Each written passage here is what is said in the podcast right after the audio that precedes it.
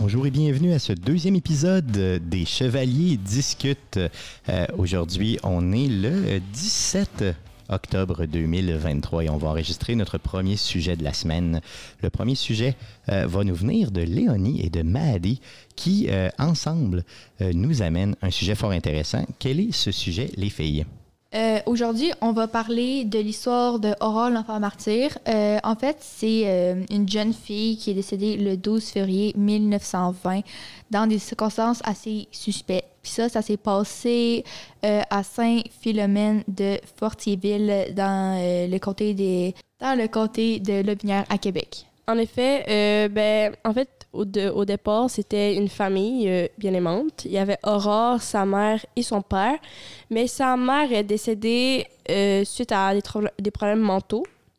Et euh, une semaine après, son père a décidé de se remarier avec une nouvelle femme qui s'appelle Marianne Hood. En fait, oui, effectivement, sa mère, Marie-Anne Coron, est morte après environ la dernière naissance de Joseph en 1915.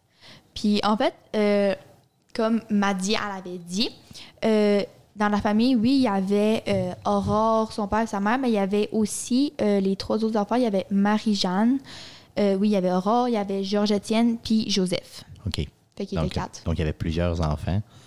Puis, bon, il y a la mère qui décède. Après coup, on a la nouvelle venue qui arrive. Et c'est là que j'imagine que les problèmes commencent à arriver. Oui, exactement. Fait que c'est ça. Sa belle-mère, en fait, a, euh, surtout ce qu'elle faisait, c'est qu'elle elle faisait affamer euh, Aurore, euh, elle la battait, puis elle encourageait son père à la battre. Euh, des fois, il se faisait, elle l'enfermait dans le grenier, euh, toute nue, pour qu'elle ait vraiment, vraiment froid. Elle hurlait dessus, il la ligotait, puis elle brûlait. C'était vraiment intense. Euh, Pourquoi il je est-ce qu'il faisait ça à tous les enfants ou seulement à elle? Euh, je sais pas s'il le faisait à tous les enfants, mais je pense que c'était surtout Aurore qu'on a entendu le plus parler, mais il devait pas mal le faire à tous les enfants. J'imagine que quand tu le fais à un, tu le fais aux autres, malheureusement. Ouais. C'est ça, OK. Euh, donc, dans les sévices, on parle de brûlure, on parle de, de, bon, d'isoler, on parle de séquestration et tout. Mhm. Euh, quels sont les pires sévices que tu as vus, là, je veux dire, dans ce que tu as pu lire ou dans ce que vous avez pu lire concernant Aurore? Euh, moi, je pense que c'est les 54 plaies qu'on a vues sur son corps. Oh, OK. Il y en avait un total de 54 plus 16 euh, brûlures. Et ben, on voyait que ses poignets puis ses chevilles étaient beaucoup, beaucoup, euh, co- comment je pourrais dire, abîmés, on va dire, ouais. puisqu'elle était souvent ligotée.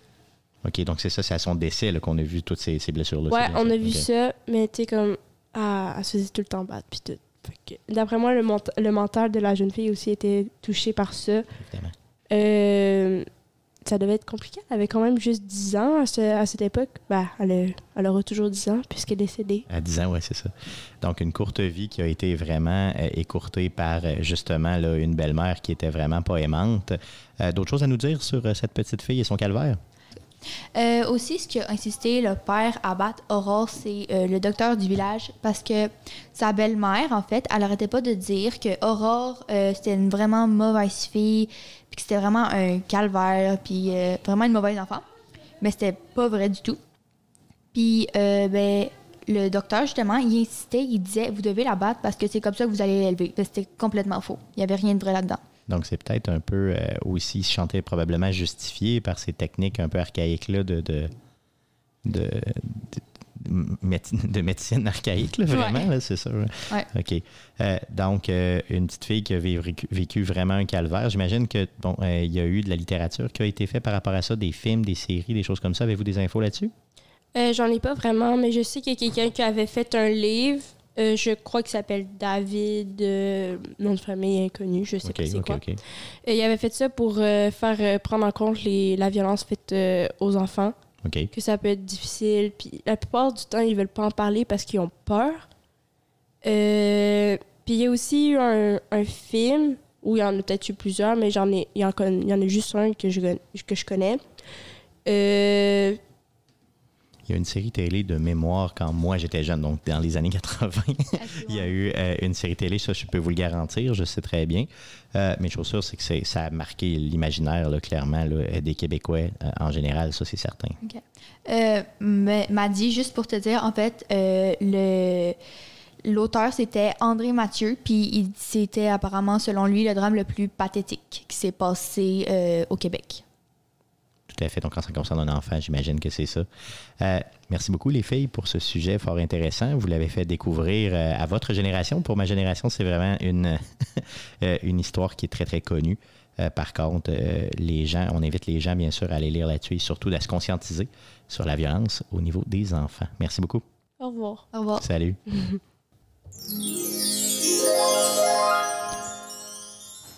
En guise de deuxième sujet de la semaine, on reçoit Mimi et Émilie qui viennent nous parler d'un sujet. Euh, on reste encore dans la maladie mentale, c'est bien ça, les filles? Oui, cette semaine, on va parler bipolarité. Oh, OK, bipolarité. Ça consiste en quoi? Euh, la bipolarité, c'est quand des personnes sont atteintes de bipolarité, ils, ont tendance à, euh, à ressentir des émotions extrêmes, donc une joie immense ou une grande tristesse, tristesse profonde. Euh, les émotions, ils peuvent varier constamment. C'est ce qu'on appelle un épisode. C'est euh, donc la fréquence, la durée, l'intensité, elle va tout le temps changer. Ça, ça sera jamais pareil. Puis euh, les personnes, il y a environ 1% de la population qui n'importe qui, n'importe quel âge ou le sexe qui peut être atteint. OK, donc on est vraiment dans. Ça peut toucher n'importe qui, c'est ce que je comprends. Ouais. OK. Fond, je vais vous parler de quelques signes et symptômes. Donc, euh, souvent, les personnes bipolaires, ils vont avoir une certaine hyperactivité, donc ils vont avoir une grosse énergie. ils ne pourront pas vraiment tenir en place. Euh, ils vont avoir une, estime de soi souvent immense. Puis, ils vont avoir des idées de grandeur. dans le fond, euh, eux, ils savent tout, c'est les meilleurs. Puis, des fois, certaines personnes, ils se prennent beaucoup plus qu'ils sont. Là. Pour eux, tout le monde les idoles. Puis, c'est gros.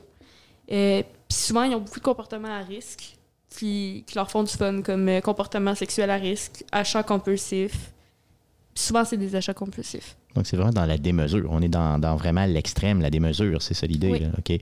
Puis j'imagine que quand la démesure est dépassée, ben là, on retombe dans l'extrême de l'autre côté. Ça se peut-tu? Oui, ça s'arrête jamais. C'est comme un yo-yo, soit, euh, soit ça va très bien, la vie est belle, ils ont des bonnes notes soit c'est très triste, mais c'est pas constamment comme ça parce qu'il y a, des périodes où les personnes bipolaires vont avoir, on va dire, des, des épisodes normaux où, tu sais, ils seront pas euh, gros, euh, comment, comment dire ça, euh, grosse confiance en soi, puis tu sais, ils vont être comme une personne vraiment normale.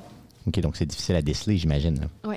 OK. Il y a aussi des augmentations importantes des activités professionnelles, donc scolaires, social ou familial. Donc, il peut avoir euh, des gros problèmes avec ça, avec la bipolarité. Il peut avoir des épisodes de dépression, dépression. a aussi des épisodes de, de maniaque un peu. Donc, euh, lorsque c'est quand l'humeur est exagérée, comme euh, il peut être irritable ou des choses comme ça. Puis, dans le fond, l'activité motrice est excessive puis frénétique c'est des éléments euh, psychotiques qui peuvent être présents.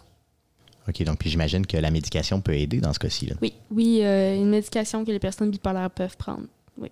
OK, pour aider justement dans les épisodes trop extrêmes, c'est bien ça? Oui. OK. Les personnes bipolaires sont aussi à plus grand risque de développer une dépendance à l'alcool et aux drogues euh, ou encore un trouble anxieux. OK, donc les troubles anxieux, donc l'anxiété peut-être démesurée. Oui. OK. Je veux en savoir un petit peu plus là-dessus. J'imagine que vous avez fait vos recherches sur la base de certains écrits, euh, certaines documentations. Pouvez-vous m'en parler un petit peu si on veut, mettons? Euh? Oui, ben en fait, on peut trouver euh, plus d'écrits sur Wikipédia. moi, par exemple, j'ai fait mes recherches. c'est une page du gouvernement du Canada, en fait, puis il explique vraiment tout ce qui se passe. Puis où tu peux avoir de l'aide, qu'est-ce que les effets que ça peut faire sur une famille médication. Il y avait quand même beaucoup d'informations euh, disponibles. Parle-nous un petit peu de justement là, des, des, ressources d'aide. C'est quoi la, meilleure ressource que tu as trouvée par rapport à ça au niveau de l'aide? Parce que si quelqu'un nous écoute, exemple, et veut en savoir un peu plus pour se faire aider, euh, as-tu quelque chose par rapport à ça? Bien, personnellement, je dirais, euh, si la personne a un psychologue, ça peut quand même l'aider pour déceler avec ses émotions. Médication, ça peut quand même beaucoup aider. Tout à fait. Mais euh, je pense que ça dépend vraiment de la personne. Si la personne, euh, sa bipolarité, euh, a beaucoup plus d'épisodes, puis elle en arrache, je pense que avoir un psychologue puis la médication, ça aiderait. Puis peut-être qu'une autre personne aussi c'est juste avoir un endroit calme puis euh, être avec une personne de confiance. Je pense que. Ouais, L'important, c'est de ne pas le vivre tout seul, c'est bien ça. Ouais. Good, super. Euh, D'autres choses à dire sur ce sujet-là, les filles? Non, par contre, euh, on a euh, une petite liste de célébrités qui sont atteintes de Oh. bipolarité, justement. Euh, donc, pour commencer, on a découvert que Maria Carey était, a été diagnostiquée en 2001, donc à l'âge de 32 ans euh, de bipolarité. Euh, par contre, on n'a pas trouvé plus de détails. On sait juste qu'elle a été diagnostiquée cette année-là, mais on n'a pas plus de détails sur elle. Mais on a d'autres euh, célébrités. Euh, on a Britney Spears. C'est quand même très, très connu. Elle a pété un plomb en 2007, puis elle s'est rasé les cheveux. Elle s'est aussi fait tatouer devant, euh, je pense, 72 paparazzi. C'était immense. Euh, pendant qu'elle était en plein épisode maniaque, puis finalement, elle a été diagnostiquée un petit peu plus tard euh, dans l'année de 2007. Oui, tout à fait. Puis ça, c'est- c'est quand même un épisode relativement connu là, Oui. dans le monde des vedettes. Est-ce qu'il y en a d'autres des vedettes que vous avez euh, recensées qui ont euh, ce- ce- ce- cette même problématique-là?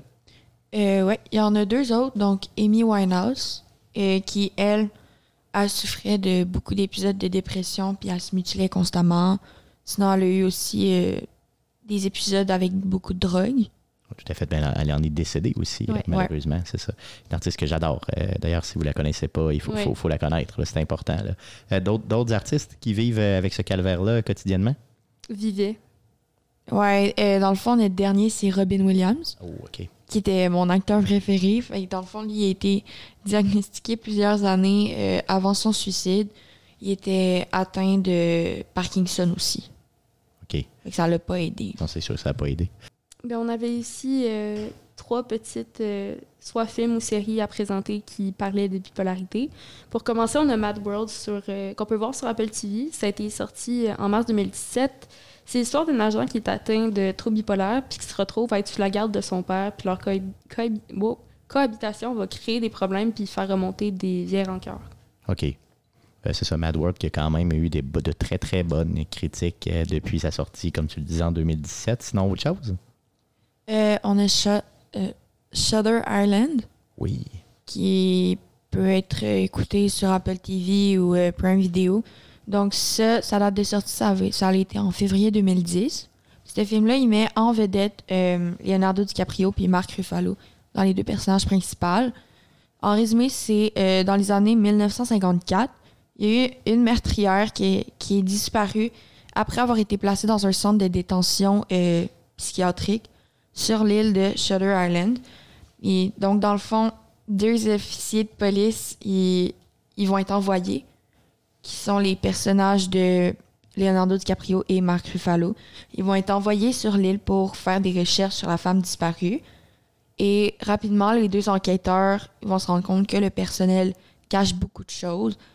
Et à la fin du film, on va voir que Ouais, parle-nous pas de la fin, parle-nous pas de la fin, dis-le pas au complet parce que je veux pas qu'on fasse de spoiler, ok, c'est important. Mais vas-y, vas-y, à la fin du film, on voit quoi sans faire de spoiler, s'il vous plaît? J'allais pas en faire un. Non, ok, vas-y, vas-y, ok, j'ai je me tellement eu rappelle peur. pas de la fin. J'ai tellement eu peur, vas-y. Mais là, j'ai perdu. Non, t'as perdu le fil, ok, c'est pas grave, c'est ça.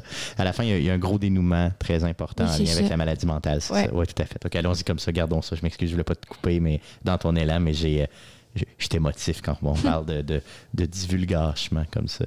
Euh, merci, Émilie. Un autre film, euh, Mimi, de, de ton côté, un autre film ou série? Oui, la troisième euh, série, c'est Euphoria. On peut la voir sur Apple TV. Ça met en vedette Zendaya, Eric Dane qui joue Mark Sloan dans Grey's Anatomy. Série très, très populaire que j'écoute, justement. Ça met aussi Jacob Elordi euh, en vedette et c'est réalisé, par euh, Jennifer Morrison.